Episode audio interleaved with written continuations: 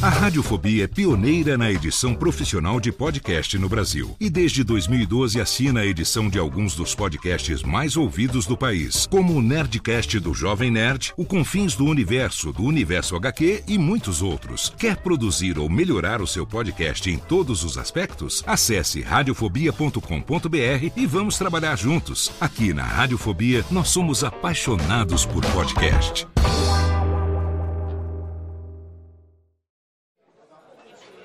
Ô amigo!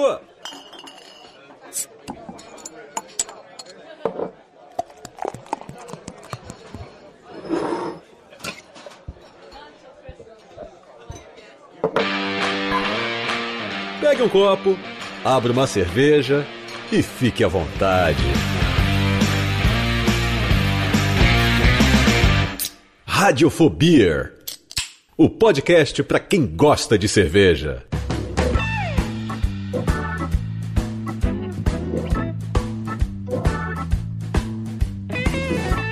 Saudações, ouvinte cervejeiro, ouvinte cervejista. Eu sou Léo Lopes e tá no ar pela Radiofobia Podcast Network. Mais um episódio do seu podcast pra quem gosta de cerveja. Mais um episódio do seu Radiofobia. Sim, Rubens e Jorge batam aí as palminhas porque nós estamos de volta. E no programa de hoje a gente começa aqui uma série, exatamente. Vamos começar aqui uma série que vai tratar, uma série que a gente vai conversar com produtores nacionais, cervejeiros, importadores. E para falar sobre essa série, para introduzir o convidado de hoje, é claro que eu tenho aqui os nossos parceiros da cervejaria Juan Caloto, meus amigos John and Calote. Olá, meninos. Fala, pessoal, beleza? Estamos de volta. De volta, estamos aqui hoje um programinha totalmente do jeito que a gente gosta, todo trabalhado naquela daquela aquela alcachofrinha, né? Naquele... Aquela tatuagem de alcachofra Daquela... que todo cervejeiro tem. Exato. Por que, que todo cervejeiro tem uma alcachofra Eu tatuada? acho que é a paixão pelo sinar, eu acho. Exatamente. O pessoal é uma gosta... paixão escondida. O pessoal gosta aí de um vermute, né? Brincadeira. É, exatamente. Hoje a gente vai ter um programa totalmente lupulado para você, com um convidado que tá aí trabalhando no dia a dia desse mundo dos lúpulos. Então, por favor, John e Calote façam as honras da casa em apresentando o nosso convidado para o nosso ouvinte no programa de hoje. Maravilha. Ó, o nosso convidado ele é um consultor técnico sênior da Hops Company e ele, ele trabalha nos bastidores de muitas cervejas aí que vocês têm em alta conta. É, é, ele é, é uma das pessoas por trás da, da de como o lúpulo, é, um, lúpulos fenomenais chegaram na, na, nos tanques para a gente fazer essas cervejas. Ele faz a ponte entre produtores de lúpulo dos Estados Unidos, do Canadá, Europa e, sei lá, é, Nova Zelândia, vários mil lugares aí. E... Nova Zelândia não era só um país do, do Senhor dos Anéis e do. Ah, é verdade, é verdade. Isso é, é, é, ficção, não é verdade. É. Mas ele faz essa ponte. Seja bem-vindo, Thiago Galbeno. Muito, muito bem-vindo à Radiofobia. Obrigado, pessoal. Prazer grande estar aqui com vocês.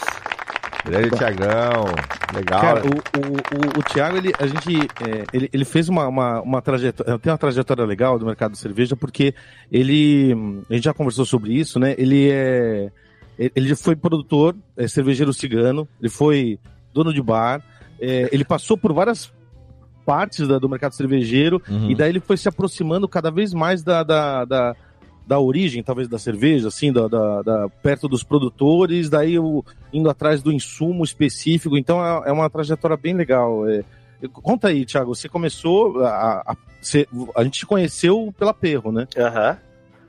Então, bah, cara, é, eu me enfiei na cerveja a partir de cervejeiro, como cervejeiro caseiro, né? Meu pai fazia cerveja em casa, me convidou pra, coisa de família. fazer um dia coisa de família e comecei a entrar nesse mundo aí, no bichinho da, da cerveja acho que quase, quase todo mundo, né? Mais ou menos no mesmo caminho. Então comecei como cervejeiro caseiro. E em 2014, acabei me, acabei me formando cervejeiro em 2013. Fui para fiz, uh, fiz, um curso de cerveja na, na Universidade de Sunderland, na, na Brew Lab, na Inglaterra. E aí, em 2014, a gente uh, começou a, a Perro, né? Que era uma cervejaria cigana em Porto Alegre. E foram aí seis, sete anos de, de Perro Livre, abrimos bar, né? Foi, foi um, um, tempo bem legal, com, Desde como tu falou, como cervejeiro, depois crescendo é. na cervejaria, aí dono de bar, aí vai, vai passando por um pouco de tudo. O mercado mudou muito, né, nesse meio tempo também. E em 2018, É, 2019, na verdade, acabei me desligando, saí da Perro Livre, já não faço mais parte. E, e, a, e um, o Eugênio, um amigo meu, me convidou para entrar na Hops, né? Que estava fazendo, justamente começando a importar lúpulo americano para o Brasil. E, e aí foi quando eu estava nesse momento de, pô, de, de transição, né? Porque eu vou fazer com o mercado cervejeiro, já, já tava, né, já participei de várias, várias áreas e estava justamente a fim de algo diferente. E a gente conversou bastante sobre essa ideia de, pô, a gente ter, melhorou muito, né, o cultivo, o cultivo não, a distribuição de lúpulo no Brasil, de, quando a gente começou em 2014 Nossa, e até. É. Nossa, é, até é, 2000. é, outro mundo, né? é outro mundo, né? Quem, quem tá aí nessa época lembra como é que era. Você comprava, pagava que, quase mil reais, às vezes um pacote, não sabia o que, que tinha de lúpulo ali dentro. Era uma, Exato, não, um e era, não dava para repetir uma receita porque não, era assim, ah, na terça tem amarijo e daí na quarta já não tem e fica um ano, dois anos sem. Sim, é. é. exatamente. E aí a gente justamente falou, pô, o mercado já tá né, mega avançado, a qualidade no geral tá muito boa, mas a gente ainda não tinha no Brasil o que os americanos chamam de brewer's cut, né? Que nada mais é do que o, né, o corte do cervejeiro, o seleção, é o lote selecionado, como a gente fala aqui na Hops. Que é a gente poder é, tirar esse, esse, perfil de commodity da variedade. Então a gente fala ah, um cascade, um citra, um strata, e a gente pensa naquela ideia de uma variedade como uma coisa só. E na prática, quando você está ali perto do produtor, você se dá conta que é. Teve, quem, quem cresceu com, com um pé de fruta em casa sabe, né? Você tem às vezes dois pés de uma, da mesma fruta, tipo uma, uma, uma laranja, uma mexerica, ou bergamota aqui no sul. É, você vai ter. Pode ser a mesma variedade. Um pé vai ser um pouquinho mais doce, às vezes aquele é um pouco melhor para suco, um pouco melhor para comer. A variedade dupla é a mesma coisa. Então a gente queria justamente trazer esse tipo de seleção, né? esse tipo de, de, de personalização e de busca pela melhor versão daquela variedade por safra para o Brasil. Nossa, e é isso que a gente que... faz aqui na Hops.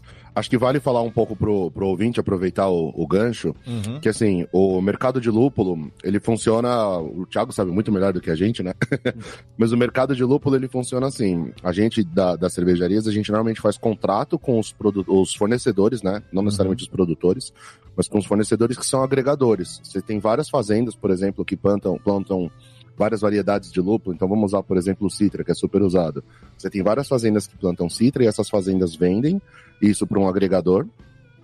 Né? E esse agregador ele vai distribuir, esse distribuidor distribui para o mundo todo. É tipo o mercado gente... de café, né? O mercado de café é bem parecido assim. É muito né? parecido. É, verdade. é bem parecido. Uhum. Até nos cuidados com oxidação também. Né? E aí o que, ah. que acontece? É, esses grandes distribuidores, você faz um contrato futuro com eles. Você uhum. já faz um contrato comprando o, o Citra que você vai usar no ano que vem. É. Então, o que que acontece? O que tinha no Brasil nos vidros de 2014, 2015, quando a gente fazia cerveja, não tinha nem lúpulo de contrato praticamente. Uhum. Era só lúpulo que outras empresas Chegava. compravam do distribuidor e aí atravessavam o lúpulo e aí eles, eles próprios fracionavam e traziam esses lúpulos. Então o que acontece? O lúpulo não necessariamente vinha naquela saca com atmosfera de nitrogênio em container refrigerado, coisa que hoje, quando a gente fala de lúpulo de contrato, a gente já vem com toda essa característica. Era meio raspa do tacho, né? Era meio. É, porque é, o que acontece é que esses, esses atravessadores que compram, quando a safra dá muito, eles têm mais para vender e o lúpulo fica um pouco mais barato. Quando a safra dá pouco, são só eles que têm um lúpulo adicional ali para colocar ou não, porque já tá tudo comprometido com o contrato. Se eu estiver falando uma grande besteira aqui, você me corrige, tá? Não, não pelo contrário. E o lance, assim, as cervejas melhoraram de qualidade aqui, foi um, um processo conjunto. Tanto melhoraram os processos da, dentro das fábricas, melhoramos as receitas como cervejeiros, uhum. e a qualidade da matéria-prima que chega hoje no Brasil é muito boa.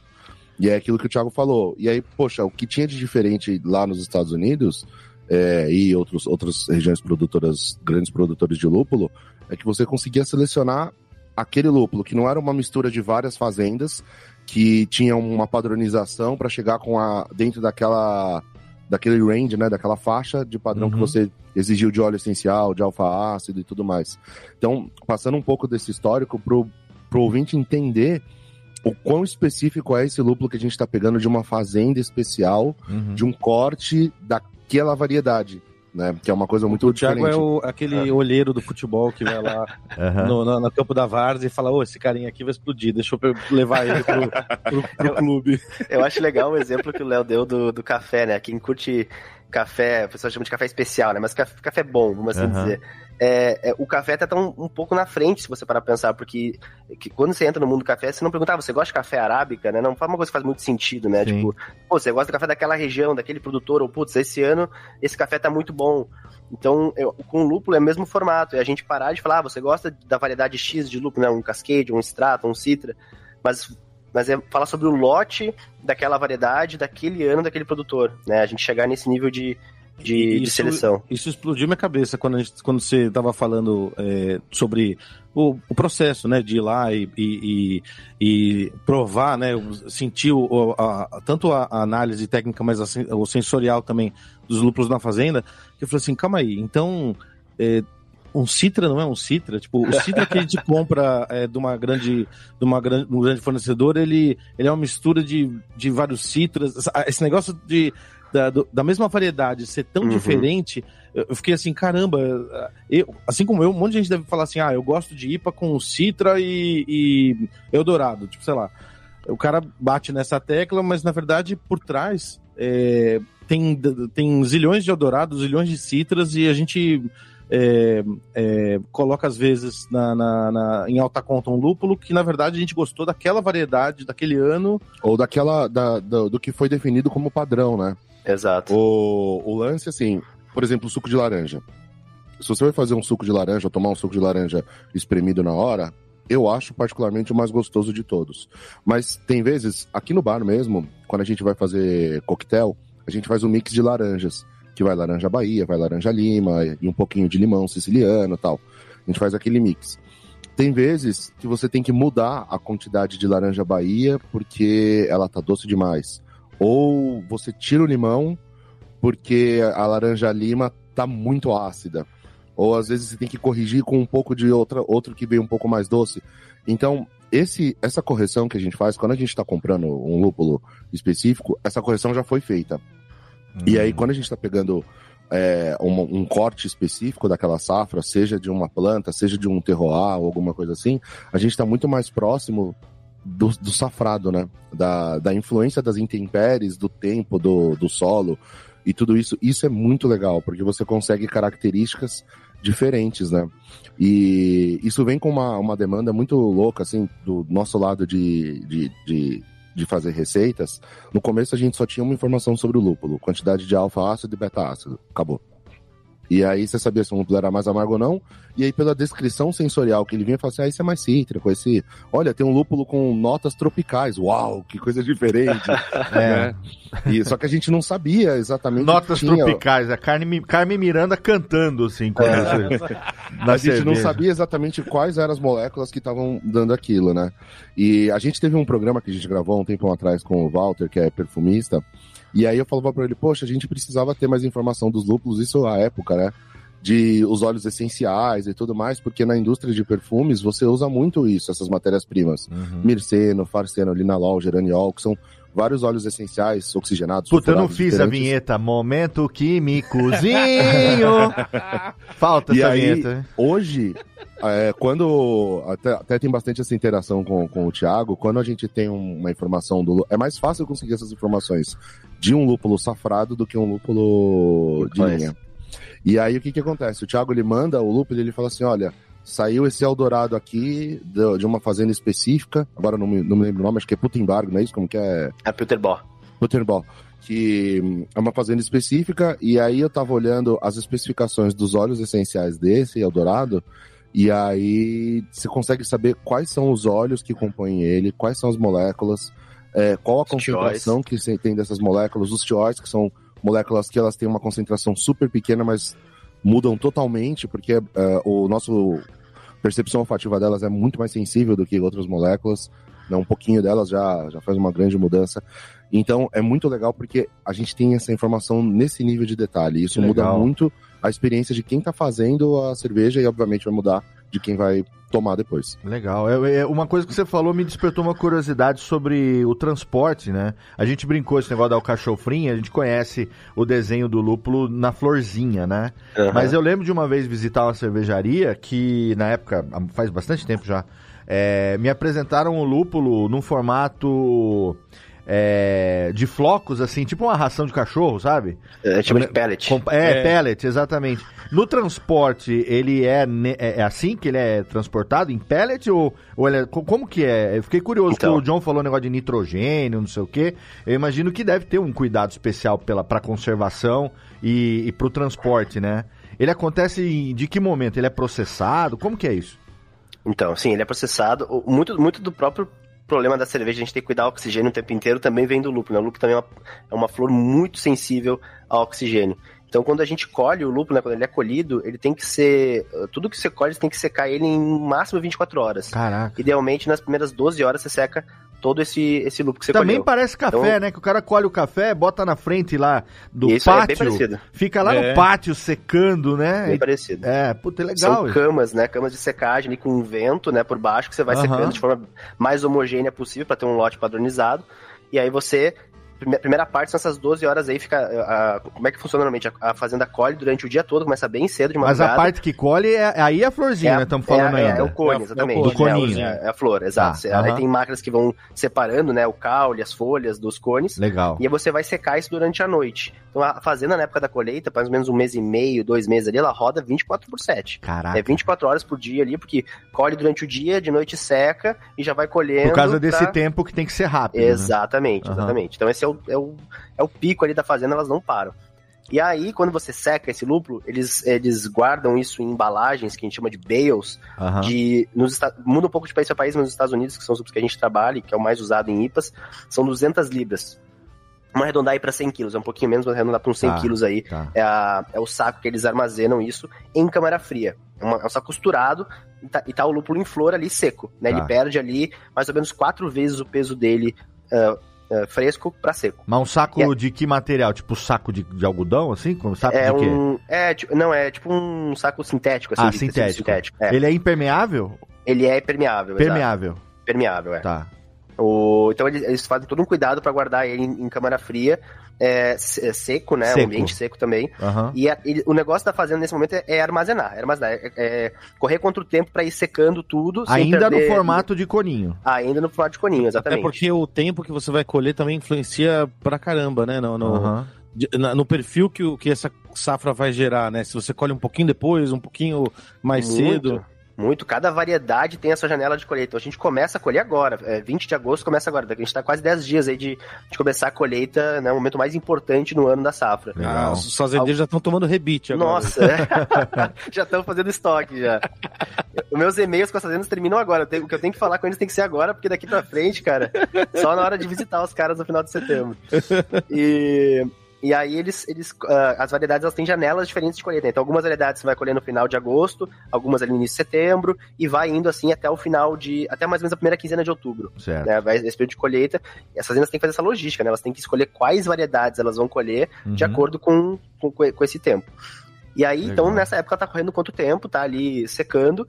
E aí tem dois formatos que podem acontecer, tá? Ou você manda isso para o que a gente chama de peletizadoras, né? Que são moinhos é, que se especializam em processar esse lúpulo. Então a fazenda manda esse lúpulo em flor para que ele seja processado. Ou algumas fazendas, e tem sido uma cada vez mais uma tendência, principalmente em quem está voltado para qualidade, é verticalizar isso, né? E você, a própria fazenda, investir Hum. numa peletização. Mas por ser um investimento bem alto, alguns milhões de dólares, algumas fazendas mesmo de qualidade acabam terceirizando para quem, né, para quem tem esse tipo de equipamento. E aí, que, por que, que a gente peletiza? Por que, que a gente processa ele? Basicamente, a pelletização, ela, ela reduz espaço, né? Então você consegue armazenar muito mais lúpulo num, num espaço menor, né? Então hoje o que você tem um, um pacote de 1 kg de lúpulo pelletizado, é, em flor não chega às vezes a 300 gramas né, de, de, de lúpulo. Então, assim, é. Você economiza muito espaço que a gente tá falando. Você imagina isso na indústria inteira, Uhum. o pellet tem muito A esse. diferença é. Mas esse Exatamente. processo de peletização, Thiago, ele é só a com- compressão e compactação e mudança do formato do lúpulo ou ele Isso. tem adição de alguma coisa? Não. Não, o que, que acontece? Você vai pegar esse saco que a gente chama de bale. A primeira parte do processo a gente chama de bale breaker, né? Quando você vai quebrar, é, você abre ele e o lúpulo ele tá todo prensado, então tem uma máquina que vai começar a meio que a triturar, vamos assim dizer, Ah, tá. essas, essas, essas- esses cones, para começarem a soltar, né? Entendi. E ele vai passando por, basicamente um processo de fazer isso, de ficar moendo isso na, na textura certa, né? Aí tem questão de moagem, varia de variedade para variedade. E aí no final, com uma máquina com bastante pressão, você vai basicamente unir né, essa moagem num, Exatamente, no, no, no pellet, né? Que esse Uhum. um grãozinho, assim, Vai basicamente. ser né, um compactado num cilíndrico formatinho. compactado. Aham. Exatamente. Aí tem toda uma tecnologia feita para para você. você, Inclusive, perde um pouco de carga vegetal, aí mais ou menos 10% da carga vegetal você perde, o que é, o que é bacana, é bem, é bem desejado. Você tem mais proporção do que você usa na cerveja, que são os óleos essenciais. Uhum. É, e também tem toda uma tecnologia, né? E aí uma questão de muito de ajuste de, de periodizadora e de variedade para como é que você vai compactar isso, porque se você compactar mais, esse pellet não vai soltar na cerveja. O que você quer no final é quando você adiciona isso na cerveja, né?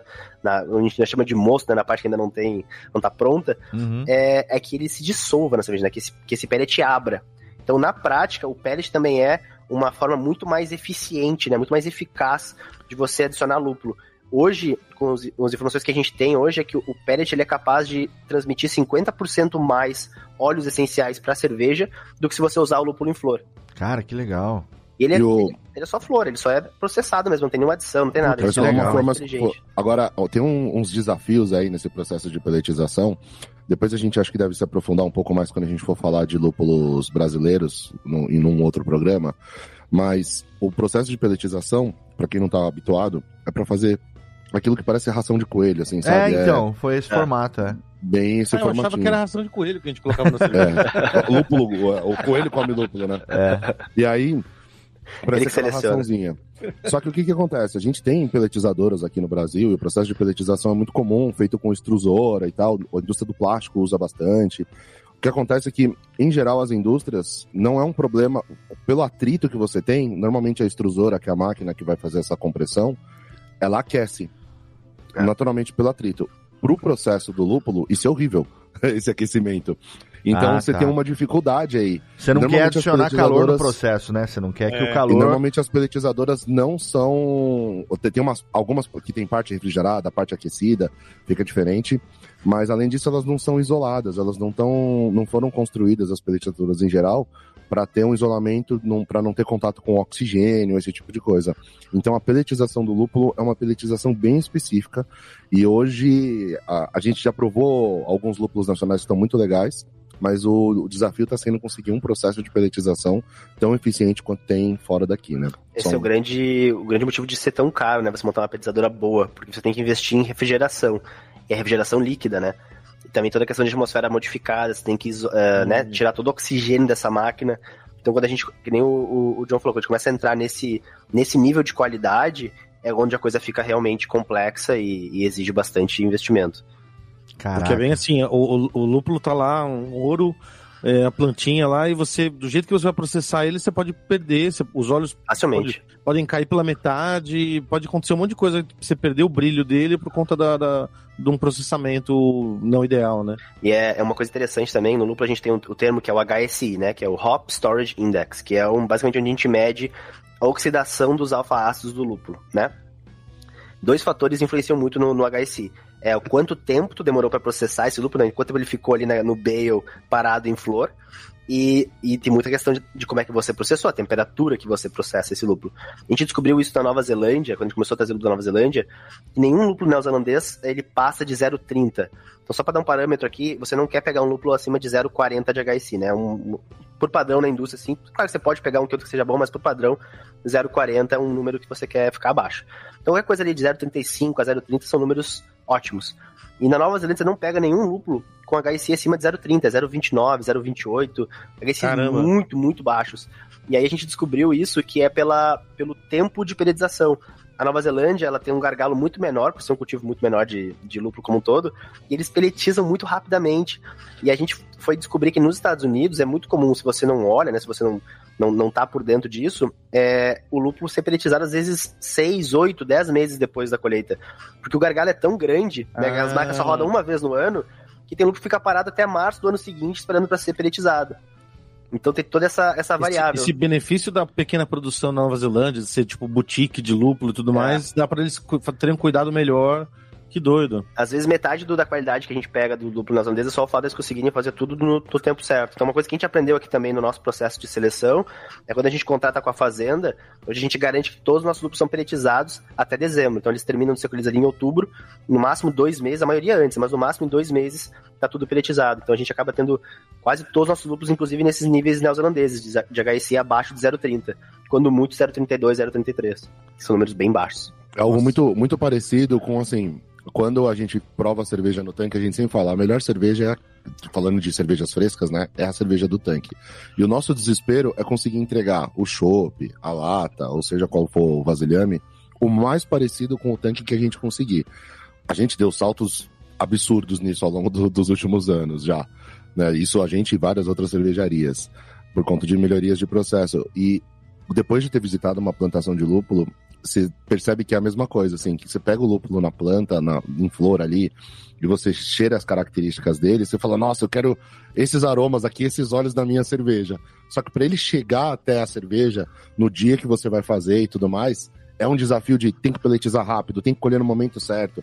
Se você colher, sei lá, duas semanas depois do, do horário certo, a planta já entra num outro processo metabólico dela, e ela, aquele óleo essencial que ia dar um maravilhoso grapefruit, cítrico, pode virar cebola. então, é, é, é você pode perder aquele ouro. É um ouro que estraga, né? É rápido e é fácil. É muito. muito é, parece areia escorrendo pela mão, né? O negócio vai, vai degradando e a, a nossa batalha é, quase para manter, preservar, né? Agora, o, o, o Thiago, tem uma curiosidade aqui. A gente fez um programa sobre, sobre lúpulo. É, e aí, puta, eu comecei a prestar mais atenção nisso, né? Porque na época que eu comecei a tomar cerveja especial, a gente não falava tanto de lúpulo assim, né? E era tipo um detalhe que o bebedor não se atinha, né? Tipo, qual o lúpulo que tem, o que, entendeu? O que, que pode é, influenciar no sabor da cerveja e tal. E aí, hoje em dia, puta, isso é coisa de, sei lá, seis, sete mais uh, anos atrás. Hoje em dia, é, eu percebo principalmente, até a própria Roncaloto tem isso também, né?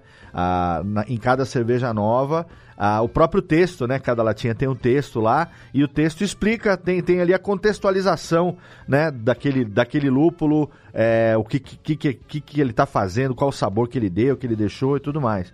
É, o, e, existe hoje em dia muito mais produtores de lúpulos nacionais, né? A gente está vendo aí esse crescimento, inclusive a, a Hops Company está aí exatamente também administrando isso tudo e tal. A gente, no lúpulo, é, tem terroir também aqui no Brasil, que nem no vinho. A gente tem a diferença do lúpulo plantado numa fazenda do sul para uma fazenda aqui de São Paulo, por exemplo, numa região um pouco mais fria, um pouco menos fria, mais montanhosa, mais baixa e tal. Existe essa diferença também, porque no café tem também isso, né? Uh, eu tô aqui em Serra Negra, aqui uh, o café é uma das. Bom, é uma das maiores. Uh, foi um dos maiores motores da indústria do estado de São Paulo durante né, mais, de um, mais de um século. E a gente sabe que tem essa diferença, né? Do café plantado aqui para o café plantado em outro lugar e tal, mesmo sendo a mesma origem, a mesma espécie, a mesma semente. O lúpulo tem isso também? Então, é, o lúpulo tem, tem, tem muito isso. É, a gente, inclusive, é uma das partes que a gente mais trabalha aqui na Hops, é conseguir fazer essa, essa, essa seleção, tanto do terroir quanto do produtor. Uhum. Então, a gente, por exemplo, a gente traz hoje um lúpulo que é muito interessante, que é uma variedade chamada Comet que é um lúpulo, inclusive, que está indo, tá indo bem no Brasil também. É, a gente descobriu recentemente que o, o, Comet ele tem, esse, ele tem um perfil dentro dele, no DNA dele, é meio selvagem, né? hum. né? Então ele acaba tendo uma adaptabilidade, assim, uma adaptação muito grande de acordo com a região e com o terroir. E o Comet americano, ele é conhecido por ter um perfil cítrico, frutado, mas ao mesmo tempo ele traz às vezes um pouco de excesso de picância, né, uhum. de, de, resina. Então ele acaba não sendo usado tanto é, na parte aromática. A gente descobriu no Canadá, numa região, uma cidade chamada de Abbotsford, fica mais ou menos uma hora e meia ali de Vancouver, um Comet muito diferente, que ele tem esse perfil frutado, esse perfil tropical, mas sem, sem essa resina, sem essa picância, que é muito, é, muito às vezes muito indesejada, né? Que é muito uhum. comum no, no americano. E a gente conseguiu trazer esse lúpulo nos últimos dois anos é, e tem tido um, uma recepção muito boa, né? Os cervejeiros têm conseguido usar ele na parte fria, na parte aromática da cerveja, por, um, por trazer perfil frutado limpo, tropical, sem resina, sem picância. Isso é algo que era impensável pro Comet, algo que não, na verdade que não tinha essa, essa, essa capacidade. Ah, Léo, aquela, aquela cerveja La Cilada del Cofre Sem Código é com o Comet canadense que a gente fez. Certo. Com o lúpulo do Thiago. O, e, o, e, a, grupo Sa- protagonista dela é o Comet. e a Satellite é, fez uma single hop do, do, do, do Canadian Comet. Uma West Isso. Coast single hop. Legal. Inclusive, inclusive, é bom se falar disso, que eu tenho umas latinhas aqui ainda de, da cofre, e quando a gente vai assim, puta, queria tomar um negócio refrescante agora, né? A gente vai nela, bicho. Assim, bicho. Que... Ó, louco, é. É, É, é bem. Graças aos canadenses. É. E, graças canadenses. Então, esse é um, acho que é um caso bem legal de contar da, da influência do terroir, né? Porque é uma variedade que a gente. É uma fazenda minúscula, assim. Eles fizeram a própria cama de secagem de madeira, assim, é uma fazenda muito legal. E, e a gente tem crescido aí ano a ano junto com eles. A capacidade de produção deles de crescimento vem aumentando e a gente vem pouco a pouco trazendo um pouco mais, porque é um lucro é limitado, né? Porque é um, é um produtor pequeno.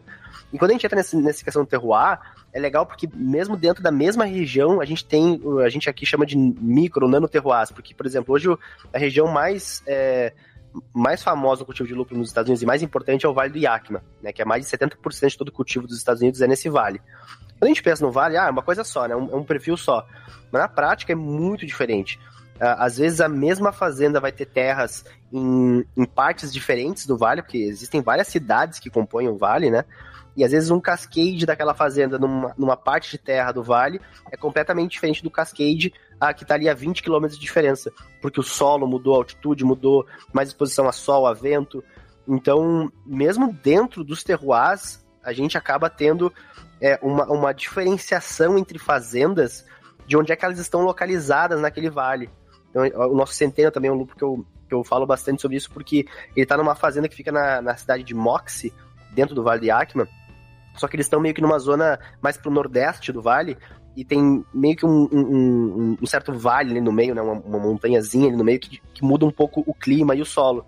E onde esses caras nessa fazenda tá localizada, faz com que o centennial dele seja muito mais cítrico, muito mais frutado do que o centennial cultivado em outras cidades ali do próprio vale. Então, esse- essa questão de terroir, solo, é, influencia muito o lúpulo, não só em regiões de- com grandes distâncias, diferenças, mas inclusive dentro da, do- do- do- do da própria região, do próprio vale. Que legal. Não, e, e eu- e eu fico pensando assim, o trampo. é, a, a gente vai chegar, sei lá, daqui uns 5 anos, 10 anos, não sei.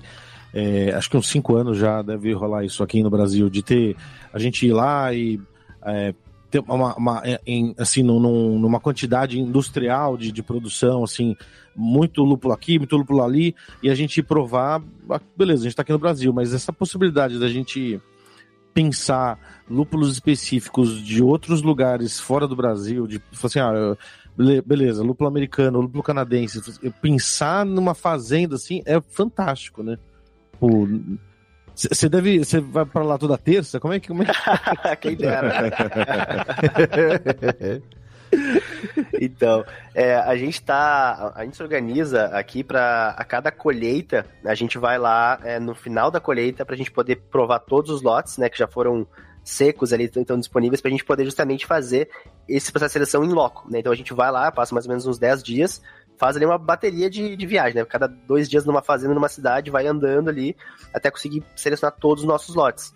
E, e é o que você falou, é muito legal ter essa proximidade com essas vendas, porque você consegue realmente entender o teu insumo, eh, cara, na, na origem, né? Eu acho que, essa, até você falou no começo aqui da, do papo, é, pô, o, o Cita não é Cita, então assim, a gente tem aquela ideia de que quase que é um pacotinho que você pega no supermercado, né? Aquela, aquele lúpulo ali já tem que ser daquele jeito. Exato. Quando você né? se dá conta que no, na, numa, numa mesa de seleção, quando a gente visita a fazenda, a, a quantidade de lotes varia um pouco do tamanho da fazenda e de quanto ela cultiva aquela variedade. Mas eu diria que, na média, algo em torno de seis lotes, mais ou menos o, o, o mínimo que a gente costuma selecionar. Às vezes vai a 10, 12, 4 lotes.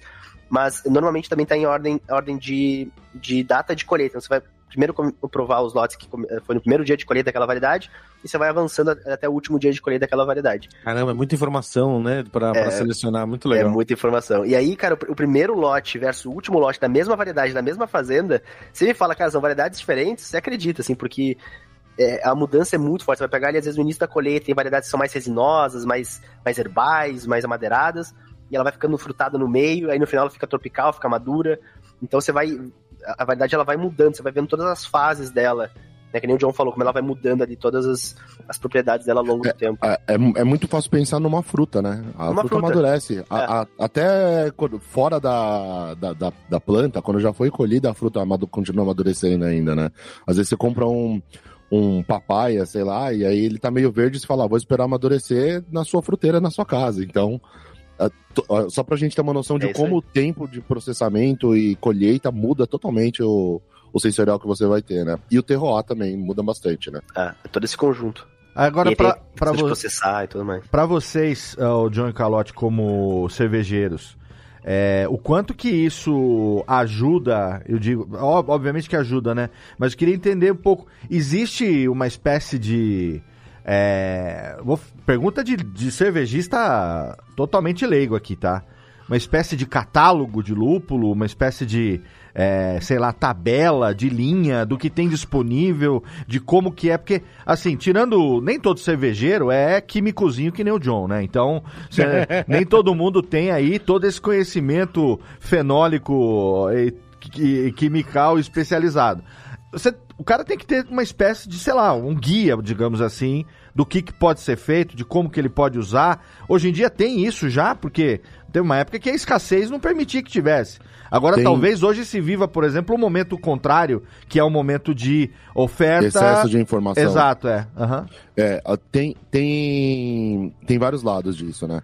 Quando você vai fazer uma receita, por exemplo, você pode tanto pegar é, a informação já mais mastigada. Então, é quando você vai, por exemplo, pegar isso, você tem abundante em todos os fornecedores de lúpulo, tanto fornecedores grandes fornecedores como o a Hops, que é pouquinho.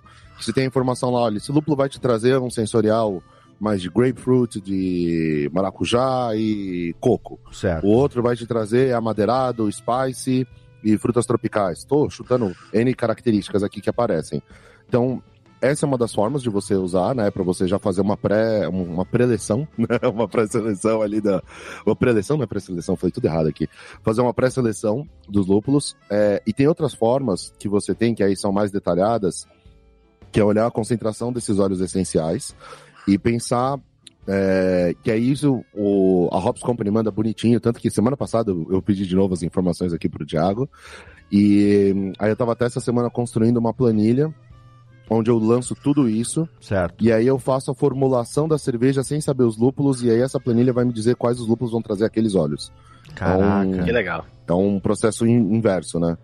Então, porque o que, que acontece? É como se fosse fazer uma fragrância. Quando você vai construir uma fragrância, um aroma, uhum. você vai direto nas matérias, nas matérias-primas, né? Sim. Então você vai colocar, por exemplo, você vai procurar os tióis, você tem o 3MH, o 3MA, o 4MM.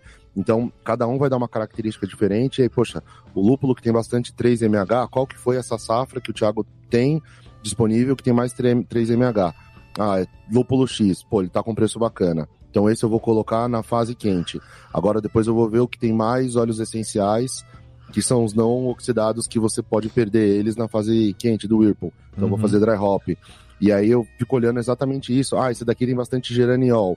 Então esse daqui eu vou usar ele para colocar na parte de biotransformação porque o geraniol pode biotransformar em citronelol, e vai dar uma característica mais cítrica. Ou se eu não quero isso, eu quero mais floral, eu uso esse mesmo lúpulo, só que depois do, da fermentação, não, só na maturação. A, a, combinação deles, né? Eu lembro do. As primeiras vezes que a gente estava conversando com o Thiago, ele estava mostrando um catálogo de, de, de, lúpulos, ele falou assim: ó, e tem esse daqui, esse Meridian, que ele funciona muito bem como um coadjuvante.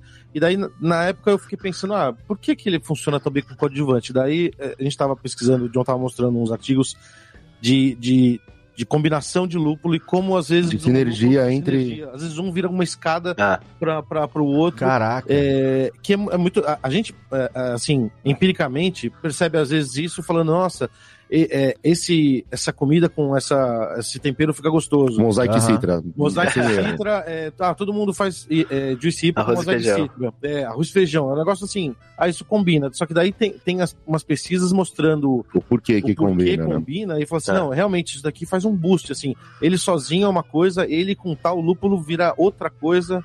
Tipo, é, e tem muita coisa que tá surgindo ainda também, né? Por exemplo, essa questão dos choices, vocês estão falando, às vezes, o, o Citro Mosaic, eles têm. O, um caso legal é o Nelson e o Ryuaka, né? Que eles têm choices complementares. Então, uhum. o Nelson é rico em 4MP e o Ryuaka é 3, 4MB. E sozinhos eles não fazem muita coisa se não tiver no threshold certo, mas se eles se juntam, eles conseguem na condição certa, com biotransformação, né? Tudo aquilo é, que a gente. X-Men total, cara. É, aí você consegue às vezes pegar pêssego, frutas de pomar fortes que você não conseguiria com nenhum dos dois, mas juntando cria aquela coisa Caraca. super delicada, frutada. É química pura, né? E o, é, uma coisa que existe de maneira muito Caraca. empírica no, no mundo da sommelieria até é que assim, você tem harmonizações que são por similaridade, e isso que a gente fala de harmonização, num grau molecular, é exatamente o que a gente está falando da sinergia entre essas moléculas, né? Então você tem é, harmonização de, de cerveja e comida, ou qualquer bebida e comida, ou até entre bebidas, que são por similaridade, por contraste ou por construção. Você pode construir um sabor novo, né? Então, recentemente a gente até fez uma, uma harmonização da Yuma com um whisky japonês, por exemplo, que é o. Eu esqueci o nome agora do. Inuribi, que era outro. Era. oh, Perdão que eu esqueci. Yamazaki? Yamazaki. Yamazaki. Yamazaki, DR. Yamazaki É, todos são da Santori, né? Uhum. É. Isso. E aí a gente fez, só pra falar como constrói um outro sabor, a Yuma tem aquele sabor, ela é ácida e tem aquela puxada de framboesa, goiaba, bastante intensa, né? E o, já o Yamazaki, ele tem uma, um caráter mais floral, Uhum. um pouco um whisky mais umami, arredondado. Quando você toma os dois, que a gente fez essa, essa, essa mistura, é, essa, essa harmonização da cerveja com uísque transformou a cerveja, é muito louco. Ela trouxe um sabor lácteo de queijo. Parecia que você tinha comido um queijo. Caraca. Então, com a goiaba e com a framboesa, parecia que você tinha comido uma cheesecake. E nenhum dos dois tinha sabor de queijo. O que acontece é que, tanto no paladar quanto no olfato, a gente tem sensores. E esses sensores, na hora que eles passam por algum, alguma molécula, o que acontece é que essa molécula encaixa nesse sensor e ela ocupa aquele espaço durante um tempo. Então, imagina se você tem moléculas que ocupam sensores parecidos. é, o... Quando você tem um pouquinho mais de, de uma outra molécula dessa, o seu cérebro vai entender como que você tem uma quantidade muito grande. Então, é o que acontece dessa interação sinérgica entre, por exemplo, esses óleos que a gente fala bastante, que é o linalol, o giraniol e o citronelol. Quando você tem bastante de um, você tem uma percepção olfativa. Quando você tem bastante do outro, você tem outra. Mas se você tiver os dois misturados, ou principalmente os três, muda totalmente. Às vezes você deixa de sentir algumas coisas que às vezes eram até meio incômodas de deles separados, mas juntos se torna uma sensação extremamente agradável e constrói um sabor novo, um, um aroma novo, um olfato novo. Então, Fantástico. tudo isso junto é muito legal e tem vários artigos hoje sobre isso para você poder estudar e se aprofundar. Nossa, E uma, uma informação legal também que você comentou da questão do catálogo, né, de, de frutas amarelas, você até do grapefruit. Uma coisa que a gente cuida muito aqui na Hops também é, é traduzir não só o termo, né, de grapefruit pra toranja, né, como é, mas quem é aqui que tem, quem é aqui que sabe o que é uma toranja, né? Pois seja, é. tem memória sensorial disso. Então o que a gente busca Exato. muito fazer é tentar traduzir um pouco para as nossas frutas também, né? Os nossos aromas, Uhum. porque a gente vai lá na mesa de seleção e às vezes o, o Zap é um núcleo muito legal para isso, que o- a gente lembra, lembra na mesa de seleção os, os fazendeiros falam, não, é tropical, tropical. E, putz, o que quer dizer isso, né? Não é, não é aquele abacaxi, aquela manca e maracujá que a gente tá acostumado. Cara, foi uns bons cinco minutos na mesa ali, eu, putz, o que, que é isso? O que, que é isso? Eu, putz, é caju, é muito caju. E eles não E têm essa referência não de tem. caju, né? Exato. E às, às Não. vezes, às vezes não tem com berry também, que eles têm muita berry lá, que também não é uma coisa difícil Aham. de a gente associar. Então tem muito isso, né? A gente tá muito acostumado a receber É informação verdade. De De lá, com fora. frutas de lá, que às vezes não, não encaixam com o nosso. Pô, eu sempre lembro da- dessas descrições assim, que ah, tem é, aroma de groselha. Isso, na minha cabeça só vinha Milani e, e gosto de diabetes. Tipo, sabe? Assim, meu, não tem. A groselha não é um troço legal de colocar, né? na- É, é, é muito Você louco. até assim, ouvia- é legal, você até ouvia- É horrível, né? Você até Exato. ouvia um Yahoo na cabeça, assim, né? Exato. Não, Isso e tem muita pensa, coisa. é, é, às vezes a mesma fruta, que nem a grapefruit, é, a- as frutas que os, que os caras que estão fazendo a descrição lá experimentam, elas têm outro sabor do que aqui. tipo, Mesmo sendo a, A mesma, mesma fruta. fruta. É, a É, banana, tipo, mas a banana aqui a gente come aqui é diferente da banana que os caras Abacaxi é muito. Você fala muito abacaxi em lúpulo, e abacaxi pra nós é uma coisa muito mais é, a- a- azeda, uma coisa mais fresca, e pra eles é uma coisa muito doce, né? Então, É, sim. uma tradução difícil também de falar abacaxi aqui, porque, o Porque é, eles muito provavelmente consomem muito mais abacaxi processado do que a gente. A gente Exato. muito mais. Ah, aliás, o. E o abacaxi também o- viaja mais também lá, né? Já chega O muito mais. Giga, exatamente. O Giga que já gravou com a gente aqui, que tava no Canadá, ele contou uma experiência interessante, que uma vez ele tava conversando e falou assim, nossa, eu adoro comer papaya. E aí as pessoas estavam julgando ele, falando assim, cara, como você gosta de comer papaya? Papaya é horrível. A gente só come papaya porque é saudável. Ele falou, não, cara, é bom gostoso. E aí ele falou, eu fui no mercado, comprou papaya, visualmente era igualzinho, só que na hora que ele comeu, o sabor do papaya que tinha disponível no Canadá era mega amargo. É uma... Ele falou assim, era horrível de comer, era intragável o negócio. Então, a gente, quando fala papaya, fala mamão, a gente fala, tem uma associação de dulçor, gostoso e tal. Uhum. E para eles já é uma outra informação, né? Sem essa Então- ponte do Thiago, vira tipo muito Lost in Translations. Sim, total. Esse lúpulo é tropical. Daí É, a gente mas- acha que vai tá um tropical, mas na verdade é outro. É muito doido. Mas é isso da É memória sensorial, é, é, é é foda, né? Porque realmente tudo tá em você conhecer ou não aquele sabor e ter uma referência anterior sobre ele, né? É, Muito, né? É, no, no mundo do, no mundo do charuto, né, a gente tem muito isso também. Tem muita gente que caga uma regra, ah, porque não sei o que. Cara, eu nunca senti, sei lá, essa aqui tem. Hum, remete a. é, como é que é? Um, é, é, é, um, como é que chama lá o, o lugar no sítio onde você guarda as coisas lá? O rancho, sei lá, como é que chama? O, O armazém, Um esteiro, como é que é? É, não é armazém. como é que- Celeiro. Celeiro. Ah, Celeiro. isso aqui remete a celeiro de alfafa. Bicho, eu nunca entrei num celeiro de alfafa pra saber que tem esse sabor, Caraca, entendeu? E muito, e muito de provavelmente. palha. É, ué. Muito provavelmente a pessoa, quando tá descrevendo, também nunca entrou num celeiro de alfafa. Exatamente. Mas é que ela leu uma descrição dessa e ela associou o cheiro Exato. da- isso- aquela nota como o celeiro de alfafa. É, e aí você tem Que nem lá a gente o... fala muito da, da Orval, que tem, tem notas de cobertor de cavalo. Gente, eu nunca cheirei um cobertor de cavalo. Exatamente. E eu falo pra todo É mundo que ela tem nota de do- cobertor do de Michael cavalo. Se um dia cheirar, falar, Realmente. cheiro de Orval isso aqui, né? Exato. Exatamente.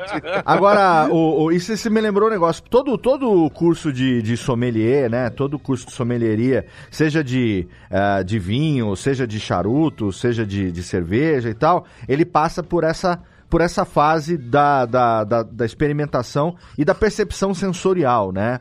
Da Com- descrição, da né? descrição e tudo mais.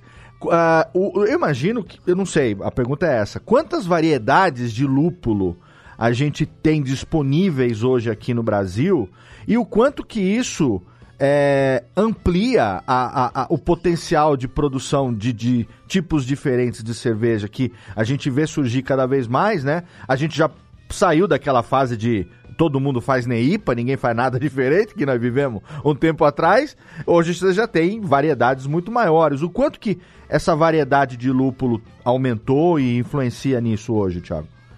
Nossa, muito. É, A gente tá faz alguns anos um mercado de lúpulo muito voltado para variedades proprietárias. Então a gente tem empresas, fazendas, e empresas é, desenvolvendo. E assim, o lúpulo leva de 10 a 15 anos para nascer uma variedade proprietária. Caraca. Então eles estão assim, há mais de décadas, muitas, muitas Quando você empresas. tá falando disso, desculpa, só para eu entender, você tá falando de ah, um lúpulo específico para uma determinada marca de cerveja?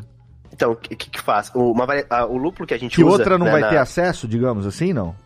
Como é que é? Que outra, que outra é, variedade proprietária, tipo assim, a Juan Caloto só É um que tem cruzamento. aquele. ah, não, Ah, não, seria como se fosse uma marca, é, uma marca de lúpulo, de variedade de lúpulo. Ah, é mas, isso? mas ela Tipo, estaria Isso. acessível para quem quisesse. Sim, sim, Tá, sim. Isso, entendi, então o que entendi. acontece? A empresa vai lá, ela faz cruzamento. Ela cruza milhares, milhares de, de testes de verdade, cruza macho com Tá. fêmea, fica cruzando ali em laboratório, Legal. até aparecer ali de milhares, às vezes 10 que vão ter potencial. E esse potencial, ele não é potencial para o cervejeiro. O primeiro potencial é para o fazendeiro. Certo. Essa aquela variedade vai ter, vai ser viável, resistente à praga, vai ter produtividade. E ela tem que ter esse. Aí as que, né, as que tem essa, essa viabilidade, aí eles vão para uma segunda fase que é tem valor para o cervejeiro. Entendi. né? Então a gente tá nessa fase, faz alguns anos que a cada ano sai, meu, duas, três, cinco variedades novas aí tem saído nos últimos anos. Caraca.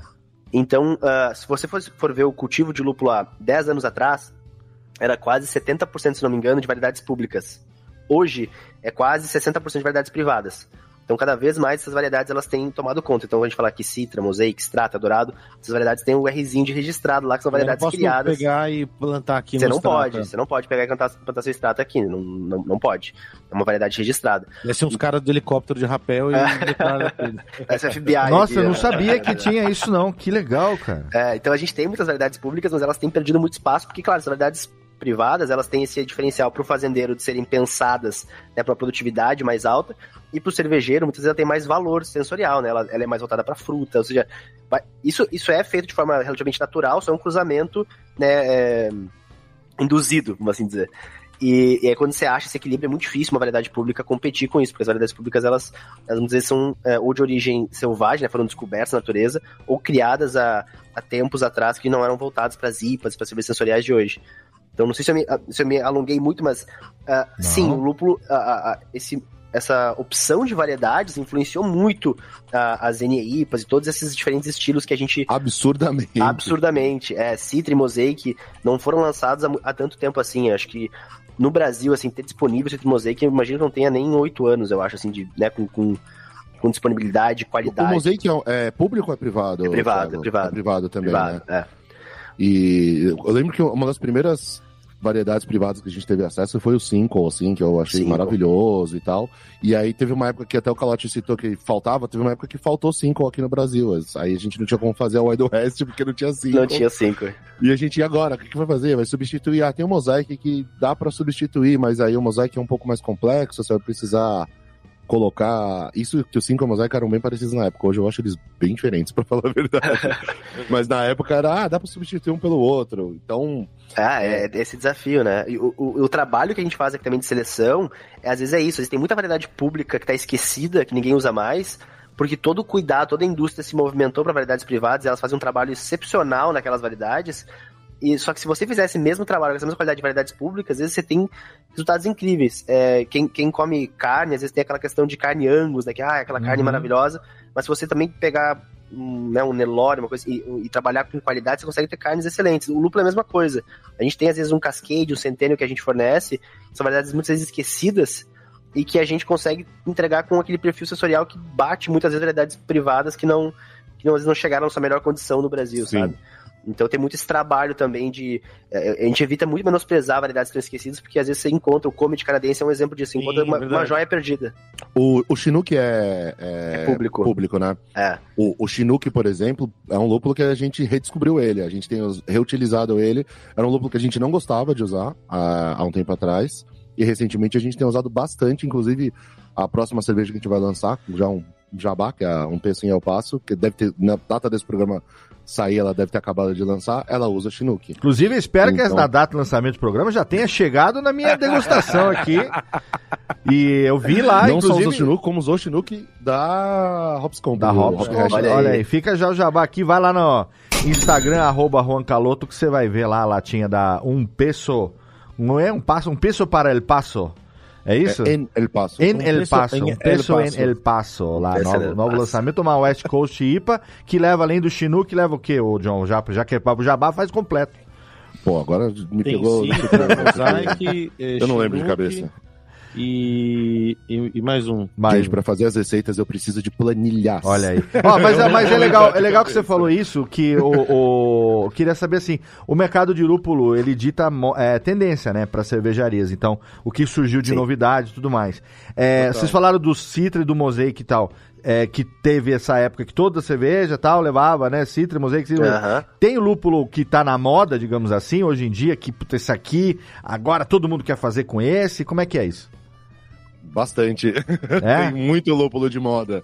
oh, tem, poxa, o Strata. O Strata, né? O Zapa. O Zapa foi o ano passado, né? Na, na última safra de lúpulos específicos. Uhum. Teve um tempo atrás o Nelson Salvan também, que era o, o, a onda da vez, só que é mega caro. Né? Mas ele se torna um lúpulo de moda pelo. Por que fator? Pelo que ele traz de, de, de, de aroma? Normalmente eles ou... trazem notas sensoriais diferentes, muito diferentes do que os lúpulos trazem normalmente. Do que então, já tinha. Exemplo, ah.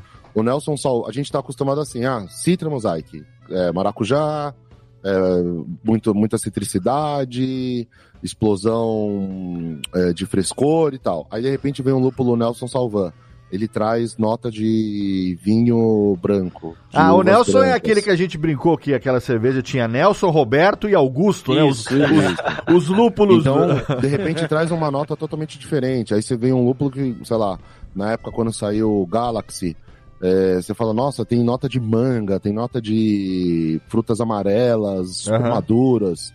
Agora, o Strata, por exemplo, ele tem um dunk, né? Que é aquela questão herbal e super.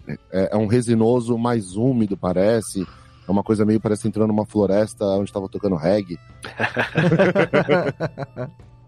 e tem, e tem e vendo o lado do produtor também, tem todo um desafio e eles e eles é, trabalham muito para conseguir lançar a variedade na época certa, porque às vezes a variedade é que nem música, leva anos para estourar. Então você tem aquela variedade que acabou de sair, tem um potencial enorme, mas às vezes a, a, fazenda não consegue encaixar numa cervejaria que tem um nome forte, que às vezes vai fazer um lançamento, aquela cerveja explode e aí entra no mercado. Uhum, então o Eldorado é. é um pouco isso também. O Eldorado é um lúpulo que hoje está muito em alta e ele foi lançado putz, há mais de 15 anos atrás.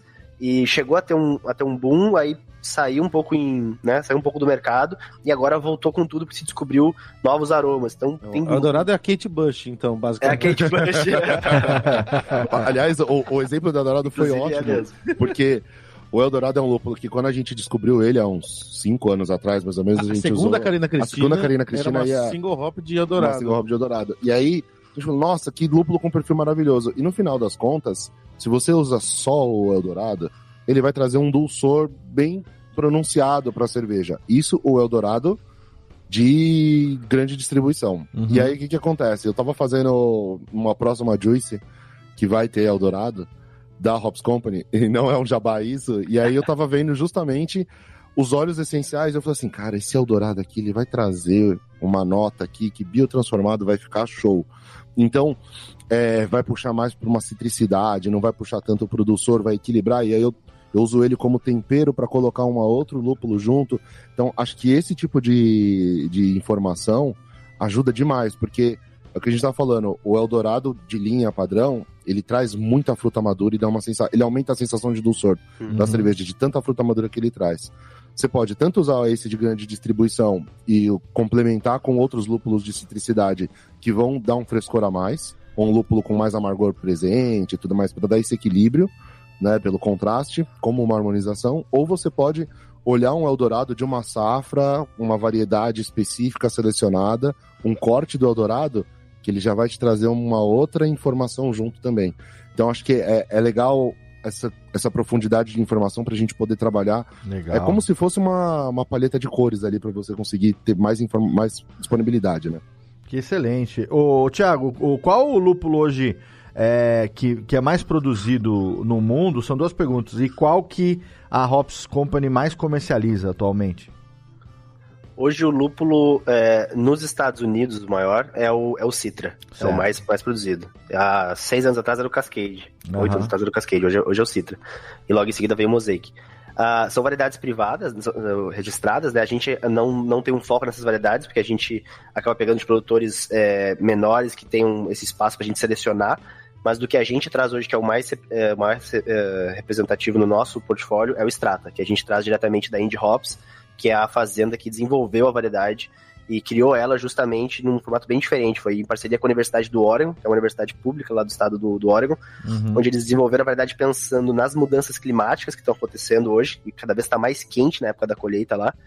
Então é uma variedade que é colhida mais cedo, e ela é pensada para valorizar o terroir do Oregon, que é um estado que estava tendo dificuldade de se adaptar certo. muito das, por causa das variações. Então o Strata é um loop muito legal nesse sentido. Entendi. É, e foi o Strata que o. Desculpa, Léo, mas foi Imagina. o Strata, Léo, que o que o Thiago trouxe amostras para cervejeiros aqui do Brasil uhum. fazer o que os cervejeiros fazem lá nos Estados Unidos de, de ir lá é, escolher o corte escolher o corte, né? tipo, ele trouxe alguns cortes né de, do, de, de extrata para falar assim, ah, eu quero desse, eu quero daquele. Isso é muito doido, muito específico. É, gente, é, é um projeto que a Indy uh, acreditou no mercado brasileiro e ela nos permitiu fazer o quê? A gente trouxe quatro lotes de extrata, a gente foi lá, selecionou com eles entre 12 lotes, pegamos os quatro que a gente viu que tinham mais, mais destaque sensorial, que mais faziam sentido porque a gente busca na cerveja aqui no Brasil, e a gente trouxe esses quatro lotes para cervejarias poderem selecionar desses quatro qual que fazia mais sentido para a cervejaria.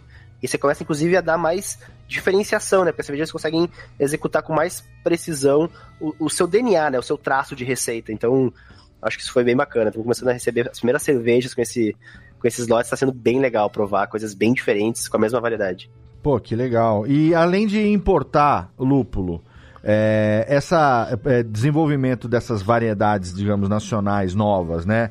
Já a gente já pode pensar aí no futuro exportação de lúpulo brasileiro ou não? Porque é, seriam variedades que seriam criadas aqui que não, não existiriam lá fora, né? O contrário, né?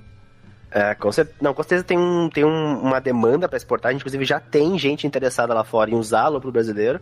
A gente poderia, a gente adoraria fazer esse caminho inverso, né, de exportar mas a gente ainda tá numa fase muito inicial do brasileiro. Né? O brasileiro ele tá hoje o que a cerveja tava, de repente, ali lá nos anos 2000, sabe? É, Uhum. a- o lúpulo, infelizmente, ele leva muito tempo para ele realmente se consolidar. Então a gente Sim. tem dois desafios. A gente tem o desafio de. Ah, o lúpulo já cresce no Brasil, a gente já sabe disso, já sabe que dá para crescer, dá para ter lúpulos de excelente qualidade. O, o- o próximo desafio é ter produtividade para que as fazendas possam investir, possam crescer e possam realmente né, é, trabalhar toda a cadeia, que é, que nem o, o João falou, é processar, pelletizar e entregar com consistência e qualidade. É a parte mais difícil da cerveja também, né? Sim. Não vezes. Não adianta ter uma cerveja boa no tanque se você não consegue entregar uma cerveja boa na, na É. mesa. Talvez Exato. acabe acontecendo com o mercado de lúpulo um pouco também do que aconteceu com o mercado de tabaco, né? Que o tabaco brasileiro é um tabaco de qualidade excelente, tem muitas varieda- variedades aí, Mata Fina, Mata Norte, Arapiraca e tudo mais, e já tem muito charuto sendo vendido lá fora, produzido com tabaco nacional, mas a gente não tem quantidade suficiente para exportar isso. Então, muita, muitas vezes a fábrica lá de fora traz para aqui para dentro essa produção da cerveja, produz aqui e leva para lá, né? Então, São, são coisas pontuais, né? pontuais, é, e acaba E selecionando, interno- né? E às vezes o mercado interno está bem aquecido. Eu eu não sei se o Thiago tem essa informação, mas o Brasil, pelo que eu li um, um artigo, é um dos países que está consumindo, depois dos Estados Unidos, obviamente, mais desses lúpulos especiais, né? O...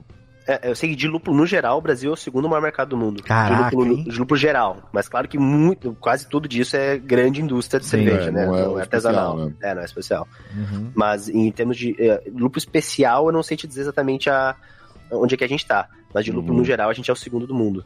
Caraca. Porque a gente vê, por exemplo, algumas das cervejas nossas e de outros colegas também que têm cervejarias aqui no Brasil estão chegando fora, estão chegando muito para Europa, por exemplo, Holanda, essas regiões. E como o pessoal lá tem uma cultura cervejeira milenar, é, eles acabaram não abraçando tanto essa cultura cervejeira mais lupulada que vem da Ah. escola americana. Tá chegando agora lá. E tá né? chegando muita coisa, e o pessoal É. tá olhando e falando assim, nossa, o Brasil tá fazendo muita coisa à frente, falando em tendência, do que a Europa fazia, porque a Europa, acho que nem, esses países nem estavam querendo ou precisando de novidades, porque eles já têm exemplares que são referência É. na história. Mas é muito legal isso, você vê a galera tomando, tanto que hoje o Untapped, que é o aplicativo de, de, de avaliação de cerveja, que foi muito moda aqui no Brasil. Hoje, todos os nossos cervejas que são lançamentos, a maior quantidade de check-ins que a gente tem não é aqui, é na Holanda, sendo que o que vai da nossa produção para Holanda é ínfimo, assim, nem se compara com o que tem aqui. Caraca. Ou seja, o pessoal tá, tá pirando em provar cervejas diferentes agora. Ou é uma galera usando VPN. Cara, boa ideia, vamos fazer Trolando isso. Vamos falar que tá cheio de check-in nos Estados Unidos lá. a Suécia lá. Pô, que excelente. Ó, gente, programa excelente aqui. Cadê aqui o Rubens e Jorge? Os passos palminhas aí pro nosso convidado. Ainda não acabou, porque a gente quer aqui puxar dele o, jabazinho, que é o, com, certeza tem sempre o momento jabá aqui, mas só pra virar a trilhazinha. Edição fenomenal, totalmente lupulada. Já entendeu aí por que dá o cachofria, querido ouvinte? Exatamente. É, oh, a pergunta que eu ia fazer no começo do programa, bem perguntando: Ô, Thiago, você tem a tatuagem de alcachofre aí ou ainda não? Ainda não, ainda não. Tava no Ó. festival final de semana, passei ileso. Tinha uns Ah. festas, tô cheio de lupa ali.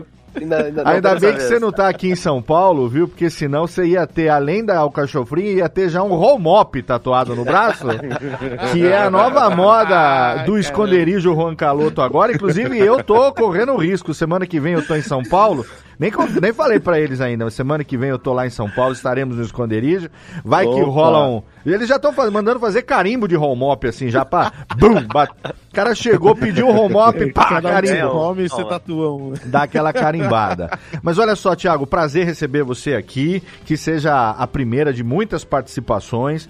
É, eu que sou, né, a gente brinca aqui do cervejeiro, do cervejista, tenho quem produz e tem quem consome, e tem muito ouvinte nosso que trabalha nesse meio, mas também tem muito ouvinte que só aprecia a cerveja, então entender melhor o processo de produção, entender melhor essa questão do lúpulo também, né, assim como da levedura e tudo mais, é algo realmente fascinante para quem é entusiasta do meio de cerveja e você trouxe muita informação legal pra gente hoje. Quero que você, por favor, deixe aqui o momento Jabazinho da Hops Company, tem aí redes sociais, sites, eventualmente tem aí uma cervejaria nova chegando, o cara tá ouvindo a gente aqui agora e quer saber como é que pode entrar em contato com vocês, como é que tem acesso aí a essa planilha louca do catálogo e tudo mais. Por favor, o momento é todo seu, irmão. Vai lá. Bom, primeiro, obrigado por me convidar, pessoal. Prazer estar aqui. Sempre que quiserem, só contar comigo. Papo bom, a gente, a gente faz sempre. É, e sobre o momentinho jabá, então, da Hops, a gente, o que a gente faz, basicamente, é o seguinte. A gente traz lúpulo dos Estados Unidos, de, de alguns outros países, como Canadá e Nova Zelândia. A gente seleciona os melhores lotes e traz para o Brasil. Hoje a gente trabalha exclusivamente com cervejarias, né? Então a gente, não, a gente não trabalha com cervejeiro caseiro porque a gente não tem essa, essa estrutura ainda. A gente trabalha certo. só com a embalagem original da fazenda. Perfeito. E a gente trabalha é, com qualquer cervejaria que queira trabalhar com lúpulo de qualidade, é só nos contatar. Nosso site é hopscompany.com, nosso Instagram também é hopscompany, ou também me, me contatar diretamente no, no, por e-mail, thiago.hopscompany.com e a gente vai oferecer catálogo, tabela e mostrar como é que a gente pode trabalhar. Nós somos pequenos, então cervejarias pequenas também têm hum, toda a possibilidade de trabalhar com nossos lúpulos, não tem nenhum tipo de barreira quanto a isso. Excelente, cara. Muito obrigado, obrigado mesmo. Você tem alguma rede social sua aí que você queira divulgar? Pode divulgar também. Aí, é, pode ser arroba Thiago, Gal, arroba Thiago Galbeno no Instagram. Olha lá, Thiago, o link, acha lá. o link vai estar tá na postagem também aqui do episódio, porque às vezes o cara já tomou duas ou três, não consegue escrever enquanto escuta. A gente, a gente bota facilita, aqui, né? a gente facilita, facilita um aqui, exatamente. E é claro que a gente não pode deixar de agradecer aqui meus amigos John e Calote e fazer o jabazinho da nossa querida cervejaria Juan Caloto, sim.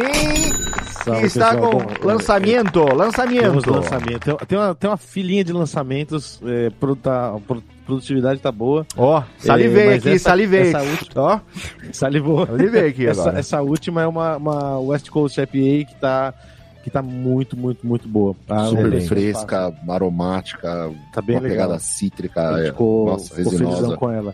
Excelente. Mata, matando saudades de uma West Coast, cara. Sim. Cervejaria Juan Caloto. Quem quiser saber como ter a Juan Caloto no seu estabelecimento, pode entrar em contato através do Instagram, né? Isso, lá no, no direct do Instagram a gente responde e geralmente, se você mandar uma mensagem hoje, entre dois ou três meses a gente responde.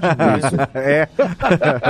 é o tempo que leva para definir uma pauta do Radiofobia e dá a resposta lá. Ó, mas não se iluda não, viu? Não se iluda porque entre uma cerveja e outra e entre um lançamento e outro, o John e Calote estão ali também escondidos no esconderijo, Juan Caloto. Exato.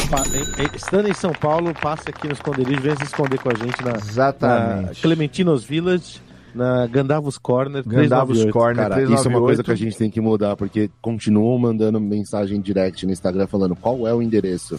Exato. Mas é esconderijo, tem que estar escondido. Exato. Ele não chega a ser um hideout.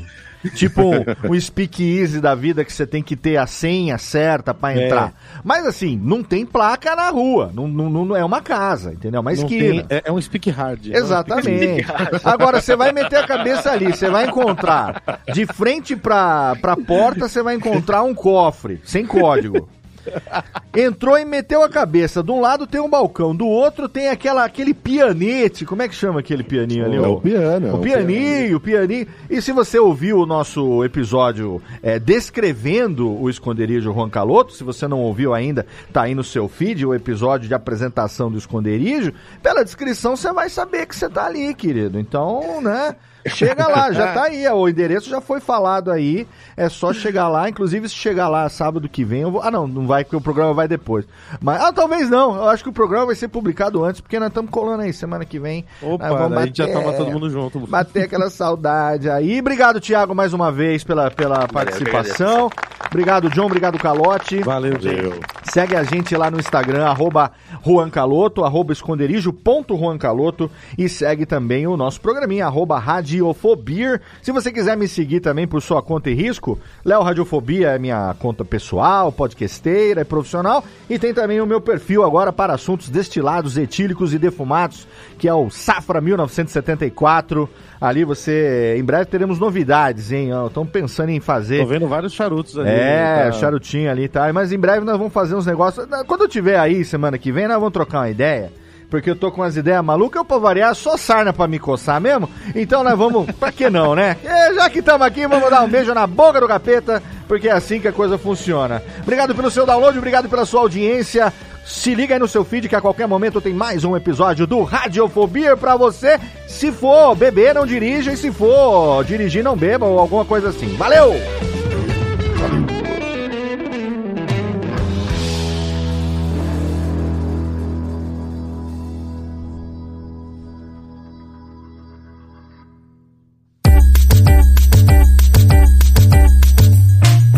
Podcast foi produzido pela Radiofobia Podcast Network. Acesse radiofobia.com.br barra podcast para conhecer e ouvir todos os nossos programas ou assine no seu agregador de podcast preferido. Esperamos você no próximo episódio.